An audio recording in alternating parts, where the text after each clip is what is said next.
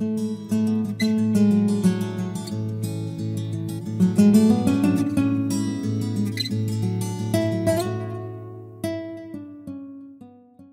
como hay personas que no han estado con nosotros durante este tiempo, vamos a mirar todos los versículos de lo que hemos visto. Para las personas que no saben, este versículo que vamos a leer el día de hoy en Hechos capítulo 20, por favor, no es una predicación del momento. Llevamos casi un año predicando de este capítulo y vamos a mirar todo lo que hemos visto durante este tiempo. Vamos a abrir nuestras Biblias en Hechos capítulo 20 y versículo 17. Hechos capítulo 20, las personas que no puedan leer o las personas que no tengan una Biblia física o que no o se les dificulte leer, por favor, me gustaría que escucharan lo que vamos a escuchar el día de hoy. La palabra del Señor dice de la siguiente manera en Hechos 20, 17, dice así, enviando pues desde Mileto a Éfeso, hizo llamar a los ancianos de la iglesia, es Pablo, yendo a Jerusalén. Y ahora, antes de ir a Jerusalén, él manda llamar a los pastores o ancianos de Éfeso. Esos, estos pastores, estos ancianos se encargaban de liderar y gobernar, predicar, supervisar a las iglesias de Éfeso. Y dice, enviando pues desde Mileto, Pablo está en Mileto, hizo llamar a los ancianos de la iglesia. Cuando vinieron a él les dijo, vosotros sabéis cómo me he comportado entre vosotros todo el tiempo, desde el primer día que entré en Asia, sirviendo al Señor con toda humildad y con muchas lágrimas, y pruebas que me han venido por las acechanzas de los judíos. Y como nada que fuese útil he rehuido de anunciaros y enseñaros públicamente y por las casas, testificando a judíos y a gentiles acerca del arrepentimiento para con Dios y de la fe en nuestro Señor Jesucristo Ahora he aquí ligado yo en espíritu voy a Jerusalén, sin saber lo que allá me ha de acontecer, salvo que el Espíritu Santo por todas las ciudades me da testimonio diciendo que me esperan prisiones y tribulaciones. Pero de ninguna cosa hago caso, ni estimo preciosa mi vida para mí mismo, con tal que acabe mi carrera con gozo y el ministerio que recibí del Señor Jesús para dar testimonio del Evangelio de la gracia de Dios y ahora he aquí, yo sé que ninguno de vosotros, entre quienes he pasado predicando el reino de Dios, verá más mi rostro. Por tanto, yo os protesto en el día de hoy que estoy limpio de la sangre de todos, porque no he rehuido anunciaros todo el consejo de Dios. Por tanto, mirad por vosotros y por todo el rebaño en que el Espíritu Santo os ha puesto por obispos, para apacentar la iglesia del Señor, la cual él ganó por su propia sangre porque yo sé que después de mi partida entrarán en medio de vosotros lobos rapaces, que no perdonarán al rebaño, y de vosotros mismos se van a levantar hombres que hablen cosas perversas para arrastrar tras sí a los discípulos. Por tanto, velad, acordaos que por tres años de noche y de día no he cesado de amonestar con lágrimas a cada uno. Y ahora, hermanos, os encomiendo a Dios y a la palabra de su gracia que tiene poder para sobreedificaros y daros herencia con todos los santificados. Ni plata, ni oro, ni vestido de nadie he codiciado. Antes vosotros sabéis que para lo que me ha sido necesario a mí y a los que están conmigo, estas manos me han servido. En todo os he enseñado que, trabajando así, se debe ayudar a los necesitados y recordar las palabras del Señor Jesús que dijo, más bienaventurado es dar que recibir. Cuando hubo dicho estas cosas, se puso de rodillas y oró con todos ellos. Entonces hubo gran llanto de todos, y echándose al cuello de Pablo, le besaban, doliéndose en gran manera por la palabra que dijo, de que no verían más su rostro, y lo acompañaron al barco. Y que el Señor nos bendiga el día de hoy con la interpretación de su palabra. El título de esta predicación es Pablo y Séneca. Pablo y Séneca. El subtítulo de esta predicación es Los hombres también lloran.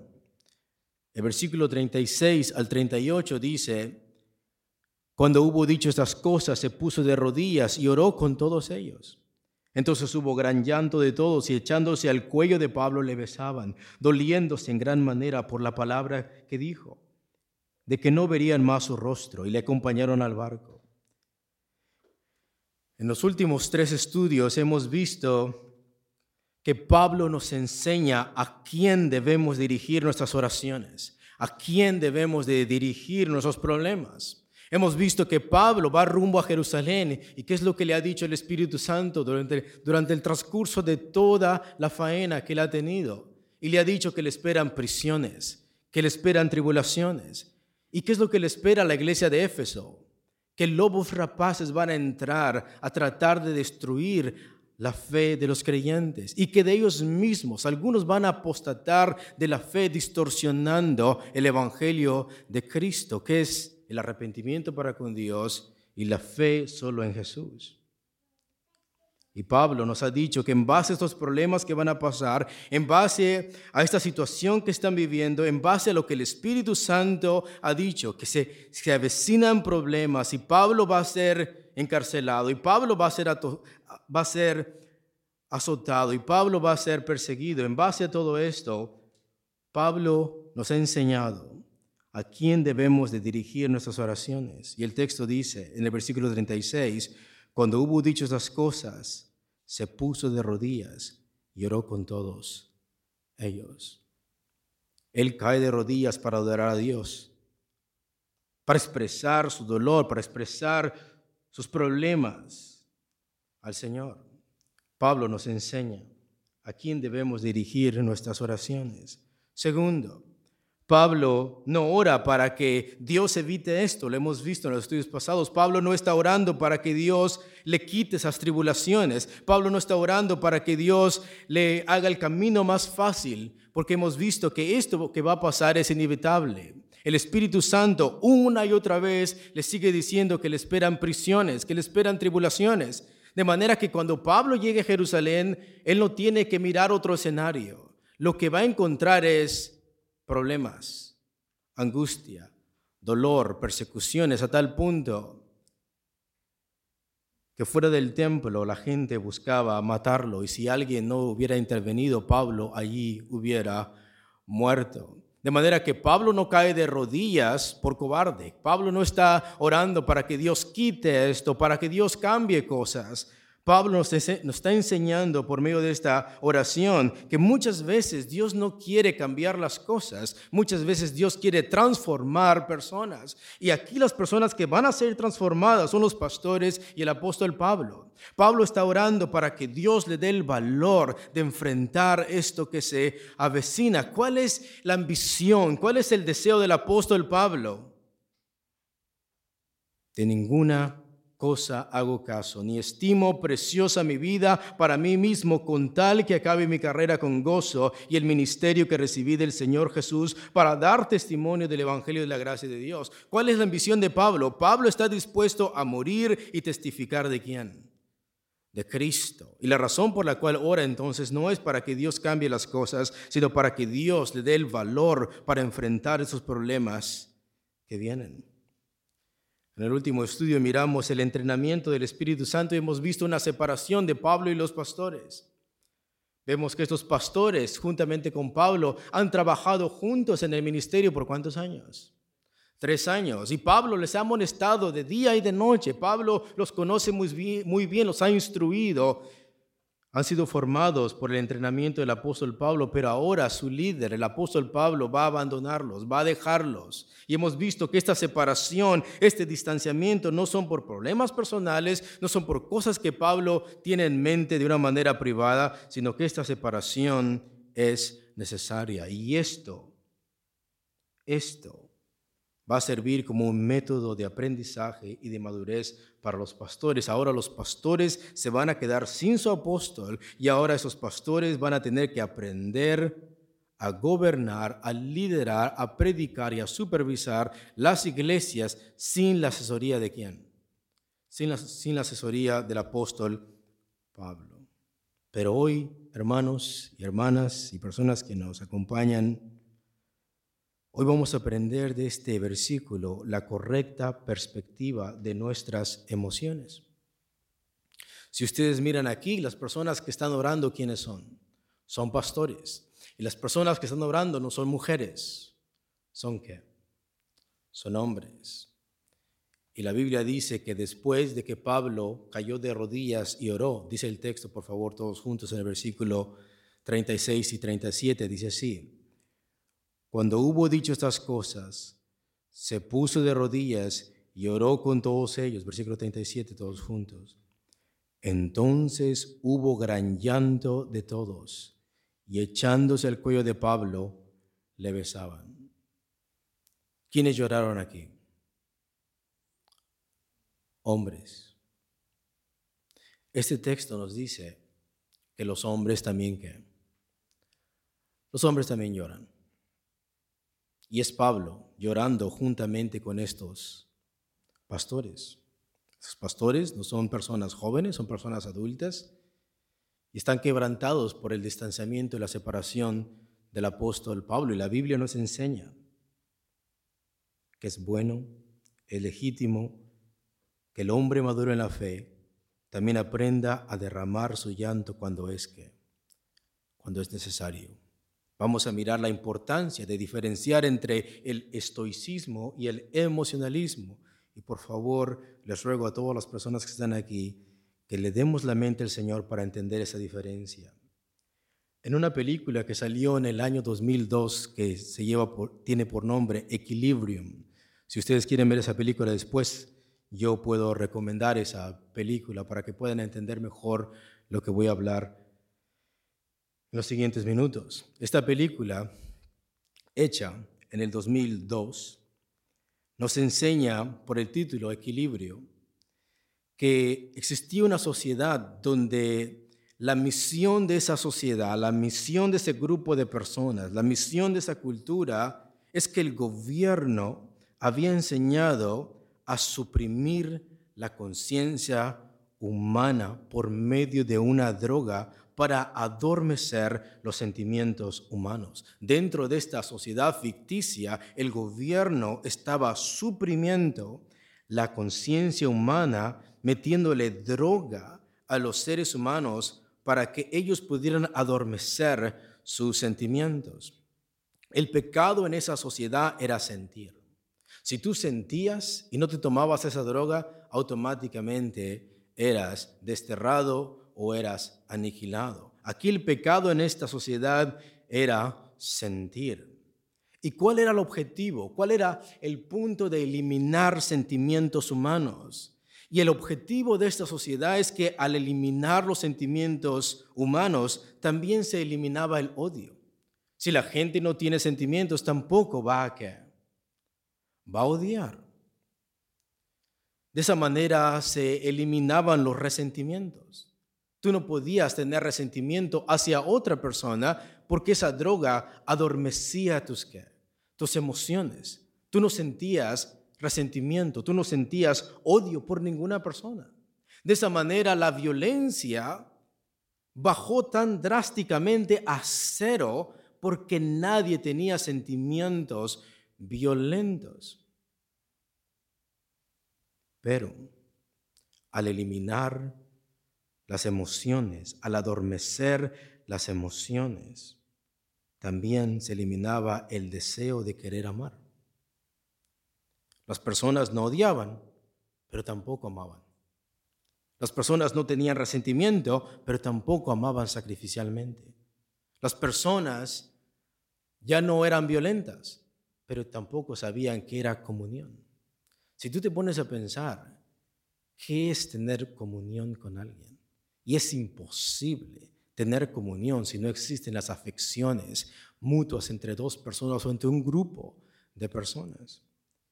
Y al ellos eliminar los sentimientos humanos, también eliminaron el deseo de querer amar, eliminaron la gentileza, eliminaron la amabilidad, el amor sacrificial, la comunión, las sonrisas, el llanto empático. Nadie sentía llorar porque no había emociones y por tanto tampoco nadie se podía compadecer de otra persona porque tampoco existía ese deseo de sentir.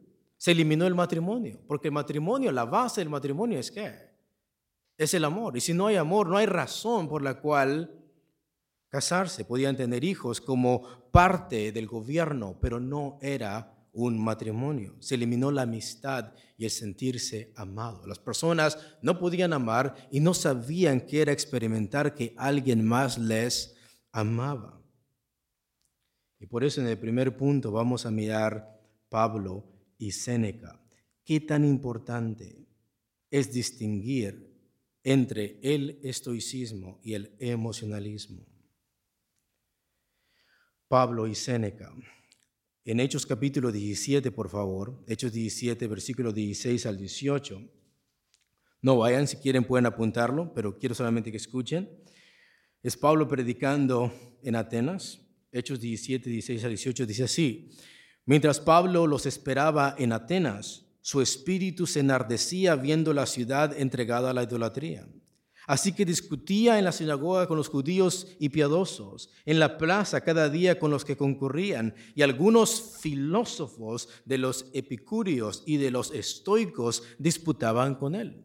Vemos que Pablo, cuando predicó en Atenas, también se enfrentó a diferentes filosofías, y una de estas filosofías o formas de pensamiento eran los epicureos y los estoicos dice que ellos disputaban con él. Vemos que Pablo está predicando el Evangelio, pero otras personas tienen otra perspectiva de ver las cosas, tienen otra forma de pensar, tienen diferentes sistemas de pensamiento. Y Pablo cuando llega a Atenas, a las personas con que dialoga y discute y argumenta, son con estos dos grupos de personas. Y hoy vamos a estar mirando los estoicos. Disputaban con él y unos decían, ¿qué querrá decir este palabrero?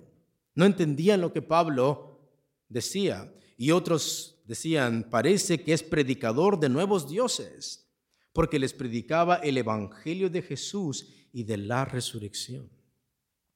En Hechos 20, 17 al 19 dice, enviando pues desde Mileto a Éfeso, hizo llamar a los ancianos de la iglesia. Cuando vinieron a él, les dijo, vosotros sabéis cómo me he comportado entre vosotros todo el tiempo, desde el primer día en Asia, sirviendo al Señor con toda humildad y con muchas lágrimas Luego en Hechos 20:31 dice, por tanto, velad, acordaos que por tres años de noche y de día no he cesado de amonestar con lágrimas a cada uno. Hechos 20:36 al 38, cuando hubo dicho estas cosas, se puso de rodillas y oró con todos ellos. Entonces hubo gran llanto de todos y echándose el cuello de Pablo, le besaban doliéndose en gran manera por la palabra que dijo de que no verían más su rostro. Si miramos todos esos tres versículos, vemos que algo que reina en el ministerio de Pablo o algo que sobresalta es que el ministerio de Pablo es un ministerio de lágrimas. Es un ministerio donde él expresa el sentimiento humano por lo que está pasando y en este caso la despedida del apóstol Pablo, que es lo que causa en las personas que le acompañan, en este caso los pastores, y es que hubo gran Hubo, gran llanto, exactamente. Pero también vemos que Pablo también argumentó con un grupo de personas que se llamaban ¿qué? estoicos. Y la pregunta ahora es, ¿qué es el estoicismo? Según el diccionario de teología, dice así, eso no es mío, esto no es mío, esto no es mi invención, eso es lo que dice este diccionario.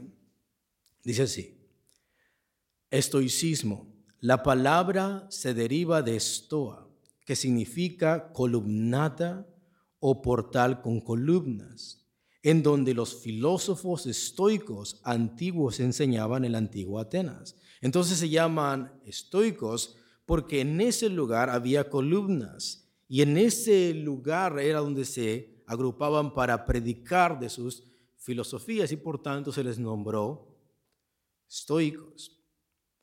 El estoicismo fue fundado por Zenón cerca del 308 a.C. Solamente piensa en 300 años antes de que naciera Cristo. Y fue Crisipo, 209 a.C., el primero que lo sistematizó como un sistema que abarcaría a todo el mundo. Entonces tenemos el principio del estoicismo con Zenón, 300 años de Cristo, antes de Cristo, Después viene Crisipo, 200 años antes de que Cristo naciera, y él, pensó, y él comenzó a ponerlo en orden. Él comenzó a ordenar estos pensamientos que fundó Zenón. Sigue diciendo, en su desarrollo subsecuente, así como se fue desenvolviendo este sistema de pensamiento. En su desarrollo subsecuente, el estoicismo acentuó el lado práctico de los problemas éticos y se popularizó bastante. Escuchen, en los tiempos romanos, sus más famosos líderes fueron Séneca. Séneca nació en el año 4 a.C y murió en el año 65. ¿Cuándo murió el apóstol Pablo? En el año 67. Entonces, por eso este diccionario dice casi contemporáneo exacto de Pablo. Entonces, Séneca, este filósofo estoico, es contemporáneo juntamente con quién? Con Pablo. Séneca era el tutor de Nerón. Nerón era el emperador romano. Nerón fue aquel que mandó matar a quién? A Pablo y al apóstol Pedro. Y vemos que tenemos a Séneca del lado romano, pero tenemos Pablo predicando el evangelio de quién? De Cristo. Dos doctrinas diferentes. Uno predica el estoicismo y otro predica el evangelio de qué? de Cristo. Tenemos dos choques de filosofías de acuerdo a la predicación de ambos. Y vemos que Pablo confrontó y argumentó con algunos de estas personas que eran estoicos. De manera que esto está muy relacionado a la vida y la predicación del apóstol Pablo. Tenemos a un filósofo y a un apóstol. El filósofo predica el estoicismo y Pablo es enviado por Jesucristo a predicar el reino de Dios. Pero ¿qué enseña el estoicismo? Escuchen. Las pasiones son un obstáculo para esta resignación y deben ser entonces suprimidas. El estoicismo lo que te enseñaba era a suprimir, a no sentir. Esa era la doctrina, una de las doctrinas estoicas, que en orden de ser un estoico tenías que suprimir estos sentimientos, esas emociones humanas. Eran un obstáculo. El sentir algo, el sentir una pasión por algo era malo y por tanto tenías que no sentir esto. Pero vamos a mirar por qué era malo sentir para este grupo de filósofos. Dice, en cuanto a la ética, el estoicismo buscaba por su ideal de una existencia sin pasiones, la supresión de toda reacción emocional entonces, ¿qué es lo que se enseñaba? ¿Qué es lo que enseñaba Séneca? Séneca enseñaba, tienes que suprimir toda reacción emocional. En orden de ser virtuoso, en orden de ser feliz en la vida, no tienes que, no tienes que sentir. Esa era la filosofía de Séneca. Pero para Pablo, y todo el Nuevo Testamento, Dios creó al hombre total. ¿Quién le dio esas emociones al hombre? Dios. Para Pablo era distinto. Para Pablo el hombre había sido creado a la imagen y a la semejanza de Dios. Y esas emociones que tenían eran la huella de Dios en quién? En los seres humanos. Y tenemos dos perspectivas diferentes aquí. Mientras Séneca dice, no sientas. Pablo dice, no, puedes sentir porque fuiste creado a qué? A la imagen de Dios. Y ahorita puedes decir tú, ¿y a mí qué me importa? Vamos a mirar que nos importa muchísimo. Entonces tenemos un grupo de filósofos diciendo que de la manera que tú vas a ser una persona virtuosa es no sintiendo nada. Pero Pablo predicaba un mensaje diferente. Pablo predicaba que el hombre había sido creado a la imagen de Dios y por tanto tenía la huella de Dios y por tanto él podía expresar esos sentimientos que reflejaban el carácter de Dios. Sigue diciendo el diccionario, todo el hombre como hombre es bueno, porque Dios creó al hombre bueno, según Eclesiastes 7, pero el hombre buscó muchas perversiones. Todo el hombre como hombre es bueno, incluyendo su naturaleza emocional. Así que las emociones y las pasiones no deben de suprimirse, sino ser colocadas en su primero, en su, en su propio enfoque. ¿Cuál es el problema? Escuche, ¿cuál es el problema de la película Equilibrio? ¿Cuál es el problema de Séneca?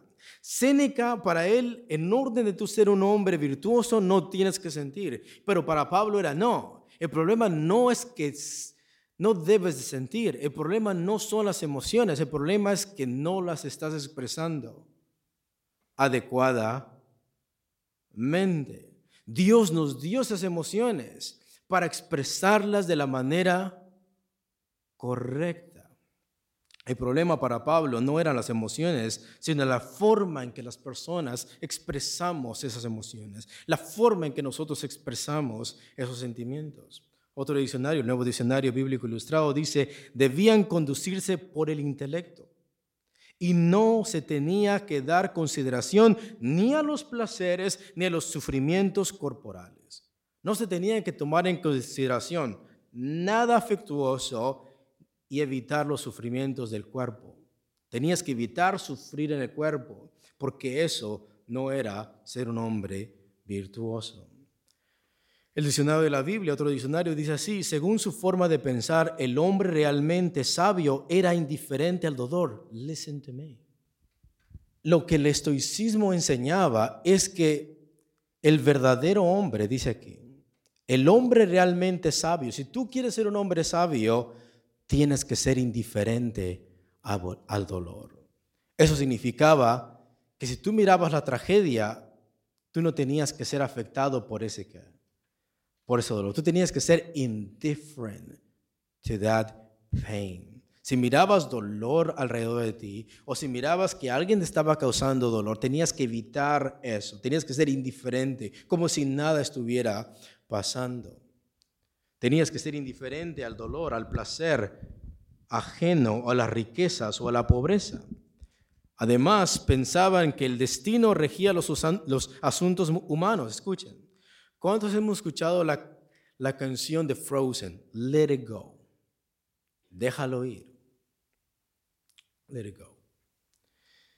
La doctrina estoica decía, el destino ya está hecho, no puedes cambiar nada es inevitable. Entonces, ¿para qué sufres por aquello inevitable? Si de todas maneras va a qué?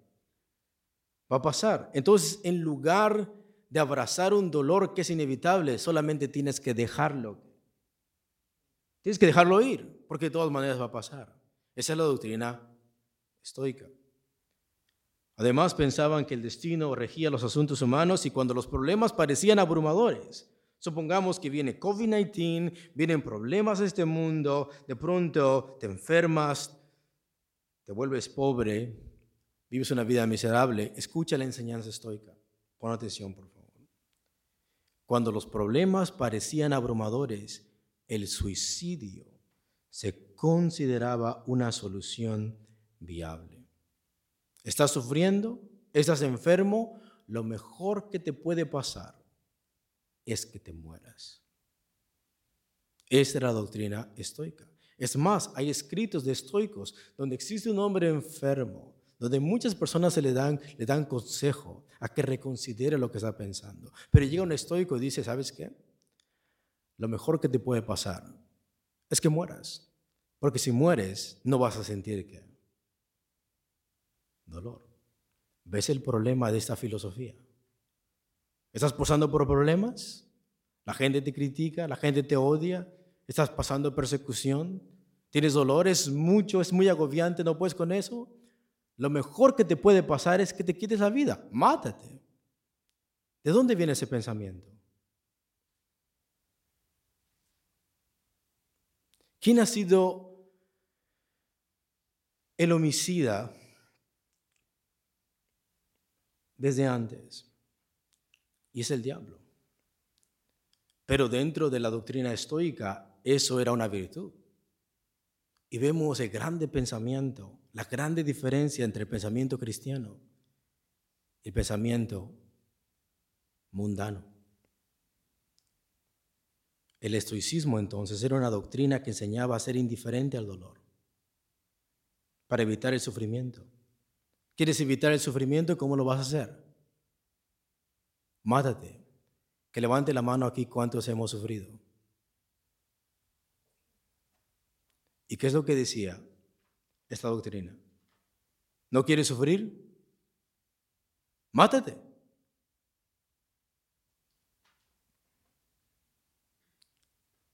Otra cosa que enseñaban es, el destino es inevitable. Y si el destino es inevitable, lo que va a pasar, va a pasar, pues deja lo que pase entonces. De todas maneras va a pasar. ¿Para qué vas a sufrir si de todas maneras va a pasar? Let it go. Escuchen, ¿se acuerdan de la película? Al eliminar la violencia, al eliminar los sentimientos de odio, al eliminar los resentimientos, también mataron el deseo de querer que amar. Al evitar el dolor o el sentir emociones, también se está abandonando el sufrir por amor sacrificialmente. Pablo enseñó a abrazar el dolor y el sufrimiento. Pablo no está huyendo del sufrimiento. Pablo no está huyendo del llanto. Paul is embracing pain. Paul is embracing all that crying. Pablo está abrazando el dolor. Pablo está abrazando el sufrimiento. Pablo no está enseñando a suprimir los afectos humanos a los pastores de Éfeso, sino que todos caen de rodillas. ¿Y qué es lo que hacen? Dice el texto. Hubo gran llanto. Y esto que va a pasar es inevitable. Pablo va a ser aprisionado, Pablo va a sufrir y los pastores van a tener problemas dentro de sus congregaciones. Y a pesar de que esto va a pasar y a pesar de que el Espíritu Santo ha dicho, le ha recordado a Pablo que le esperan prisiones, sin embargo, Pablo cae de rodillas, ora con los, con los pastores y al final, ¿qué es lo que dice el texto? Hubo gran llanto. Pablo enseñó a abrazar el dolor y el sufrimiento, no a suprimir los afectos humanos a los pastores de Éfeso. Pero tampoco Pablo enseñó a abrazar el dolor de una manera masoquista. Pablo no está enseñando a que disfrutes el dolor por el puro hecho de disfrutar el dolor. Me gusta sufrir. Eso no es el punto de Pablo. No de una manera masoquista, sino por, por una causa más grande. ¿Por qué vale la pena sufrir, hermanos? Por Cristo. ¿Por qué Pablo va a dar su vida? Por Cristo. ¿Por qué los pastores tienen que aguantar la congregación? ¿Por qué los pastores tienen que ser pacientes? ¿Por qué los pastores deben de ser gentiles? ¿Por qué los pastores tienen que ser sufridos? Es porque Cristo ganó a la iglesia con su propia ¿qué? sangre. De manera que Pablo no está diciendo eviten el dolor, Pablo nos enseña a abrazar ese dolor, abrazar ese llanto por una causa más grande y esta causa más grande es quién? Es Cristo.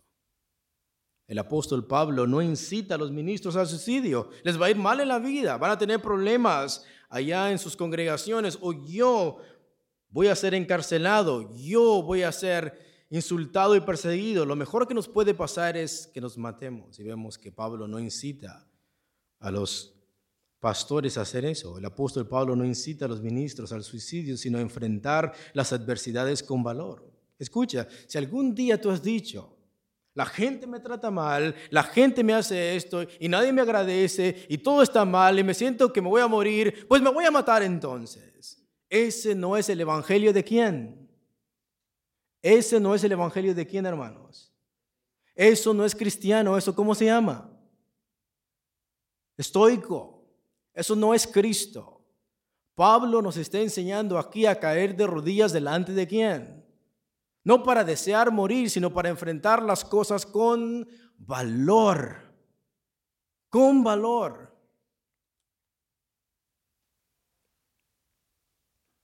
Pablo no está incitando a los pastores al suicidio, mejor mátense, sino enfrentar las adversidades con valor. Si tú piensas que eres un cristiano verdadero y te sigues quejando de cada cosa que la gente hace, que cada persecución que viene en tu vida, por lo que haces bien y deseas en tu mente matarte, eso no es de Cristo.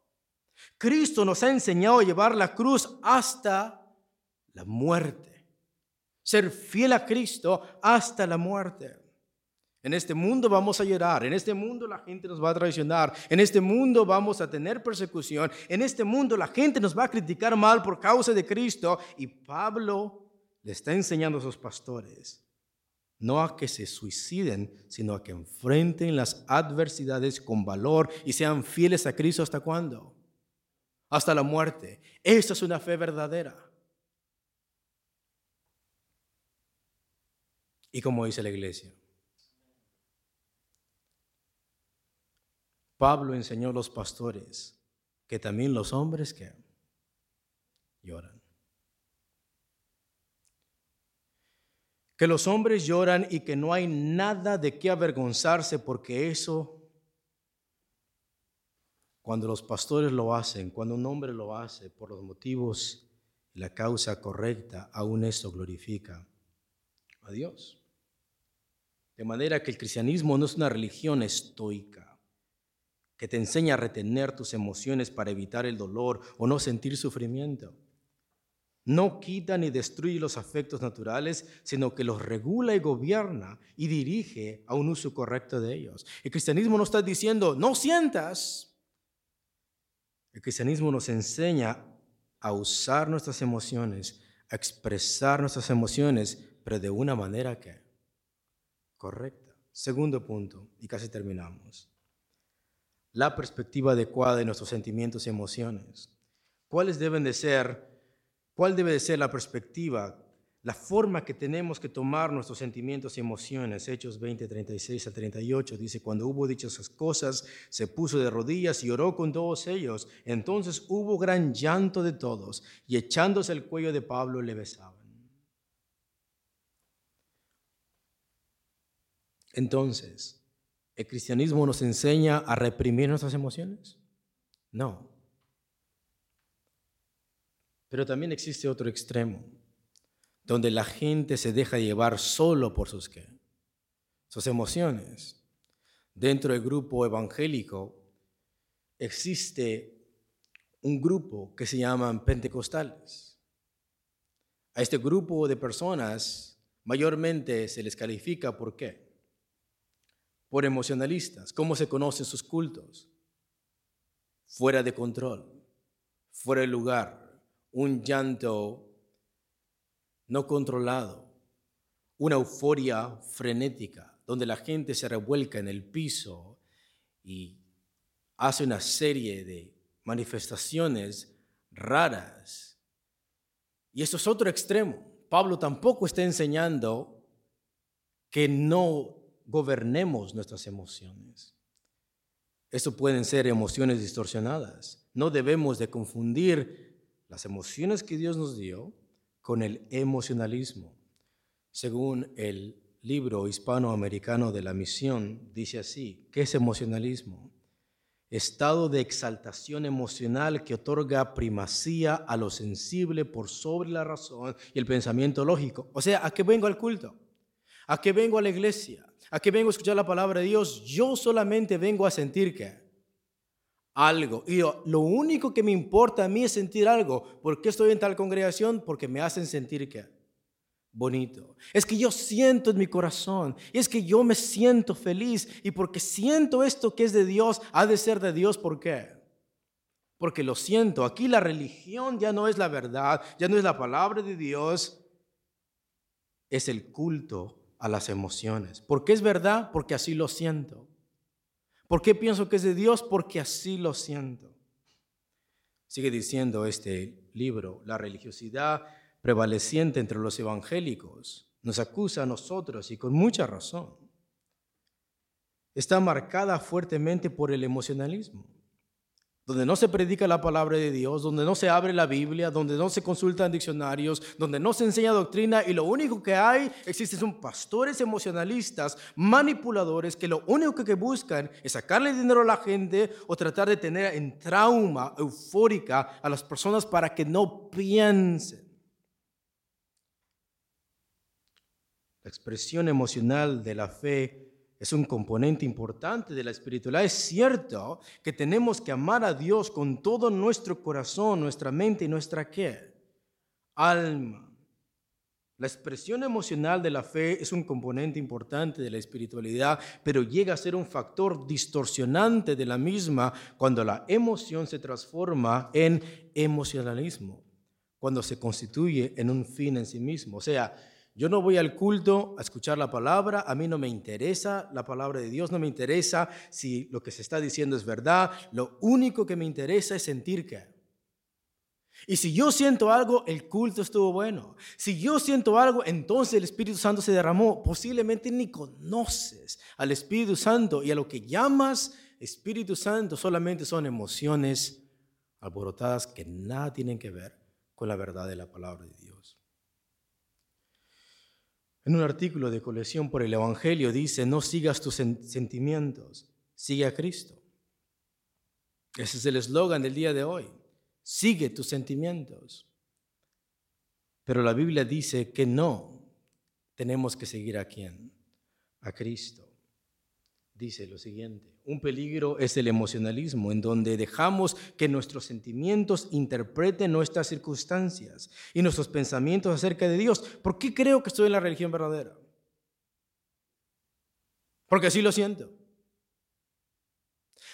Pero nuestras emociones no son la base de la verdad, es la palabra de Dios.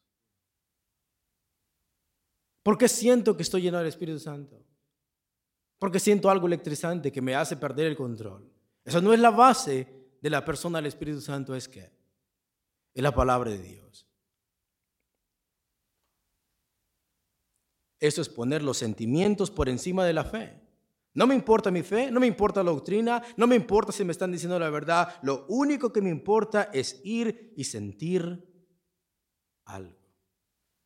Otro peligro es ser una especie de estoico, donde la fe está fundamentada en teología pero sin afecto. No saludo, no amor, no comunión, solamente pura doctrina. Esta tendencia quita los sentimientos de la fe por completo. Es verdad que nuestras emociones no deben guiar nuestra teología, pero aún así es vital para nuestra fe que la teología nos guíe a una experiencia profunda de nuestro Dios trino. O sea, nuestras emociones deben de estar arraigadas en la verdad. ¿Cómo sabemos que estamos experimentando emociones correctas? Y cuando, es cuando estamos experimentando esas emociones por causa de la verdad. Y deben de surgir por la verdad y no debemos de ser dominados por ellas, sino expresarlas adecuadamente.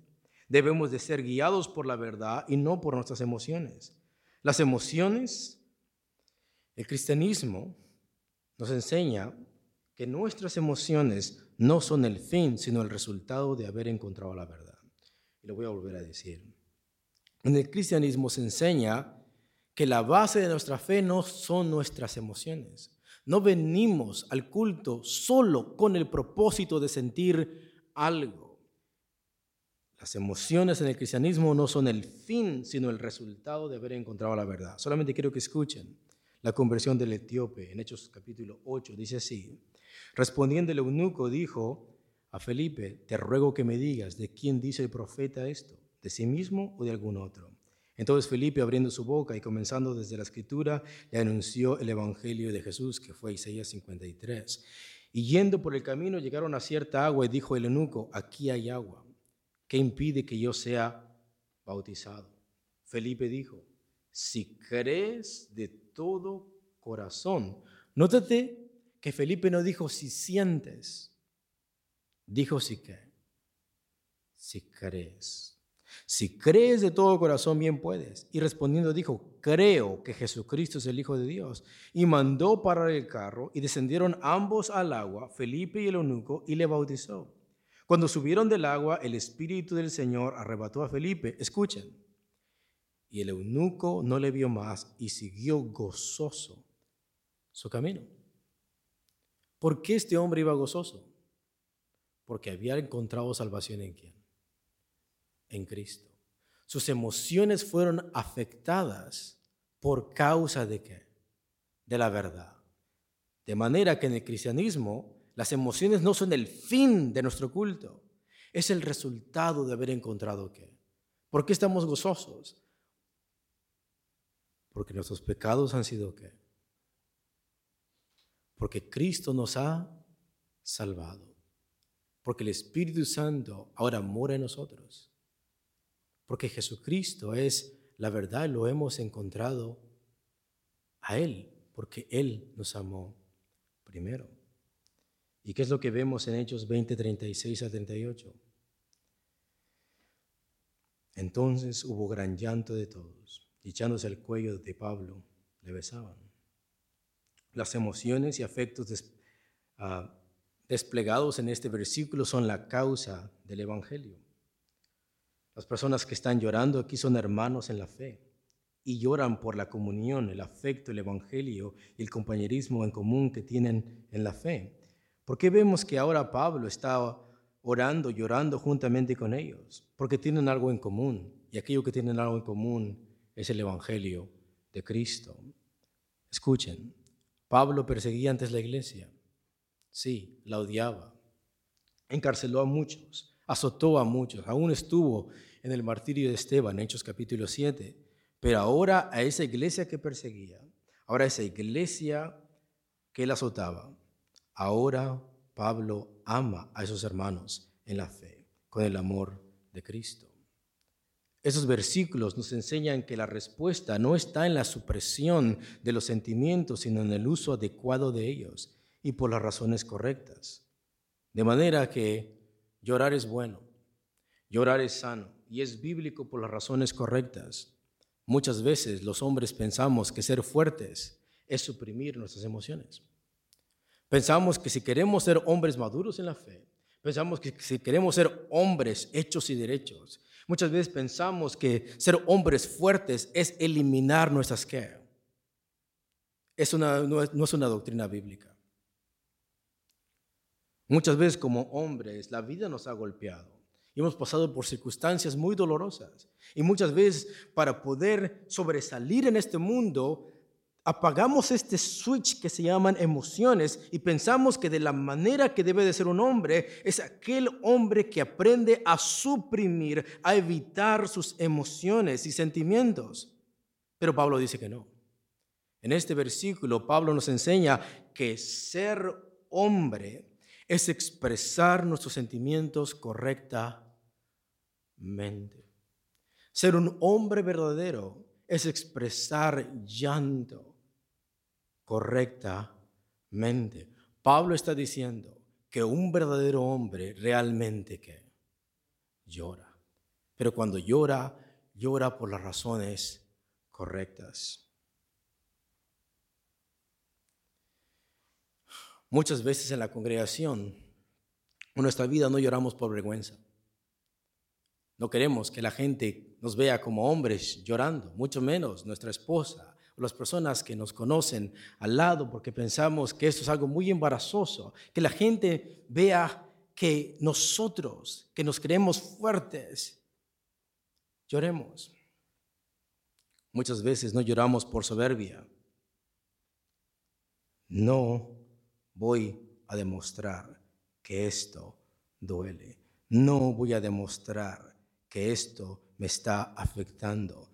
Dentro de la congregación las personas tienen que ver un líder sin qué, sin emociones, sin llanto. Muchas veces no lloramos por orgullo. Aunque sentimos un nudo en la garganta, nuestro orgullo, nuestro ego es tan grande que no nos permite llorar. El estoicismo religioso es el que enseña que uno no se debe dejar mover por el dolor ajeno evita sentir para no sentir dolor. Pero eso no es de hombres. Eso no es ser hombre.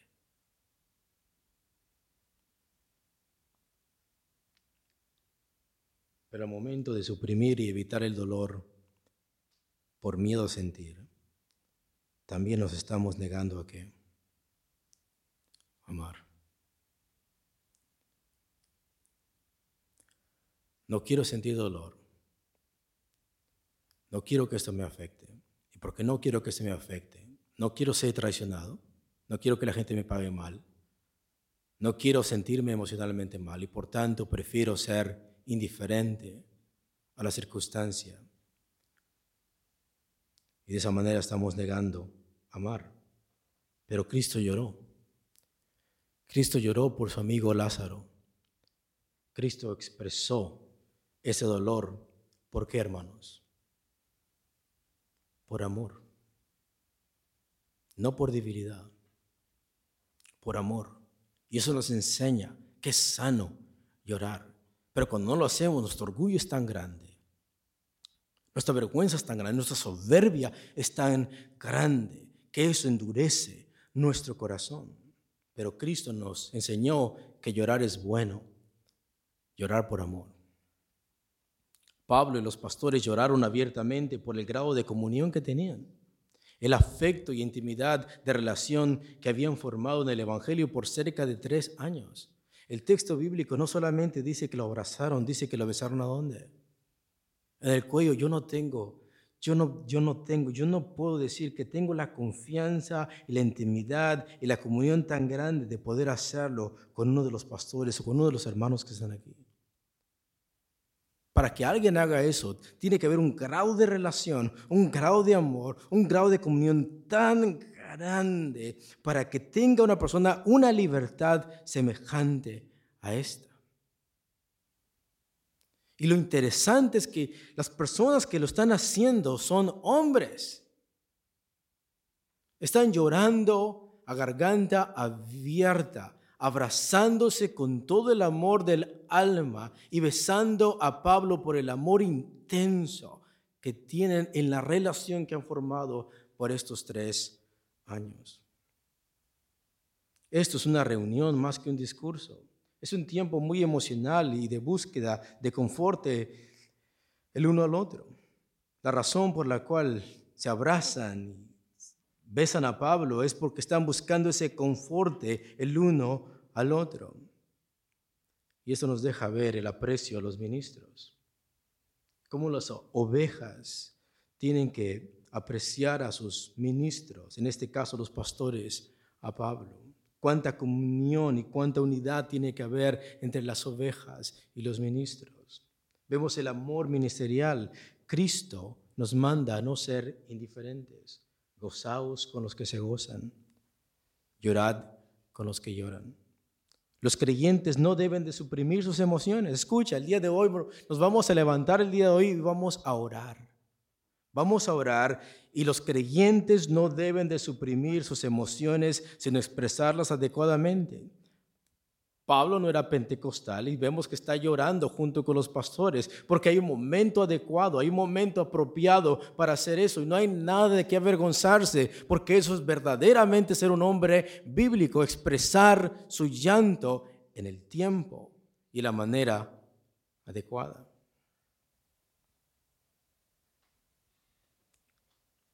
La Biblia nos enseña que este llanto no debe ser un llanto frenético, fuera de sí. Puede ser intenso, sí, pero no puede ser loco. Mira lo que dice 1 Tesalonicenses 4:13. Tampoco queremos, hermanos, que ignoréis acerca de los que duermen, para que no os entristezcáis como los otros que no tienen esperanza. Pablo nos enseña que nuestro llanto no tiene que ser frenético Puede ser intenso, sí, pero no puede ser loco. Cada vez que lloremos, cada vez que sintamos dolor, es bíblico que los hombres caigan de rodillas y lloren abiertamente, pero delante de quién? Delante de Dios, exponiendo nuestra ansiedad sobre Él.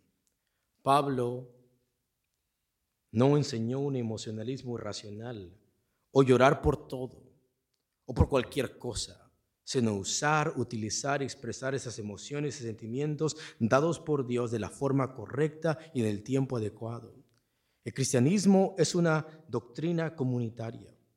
Somos el cuerpo de Cristo y por tanto tus tragedias y problemas le importan a los demás. El llorar en el cristianismo no es una debilidad, sino una expresión de amor que se comparte con los demás por causa de la verdad del Evangelio. Dios bendiga, hermanos, y le dejo el lugar.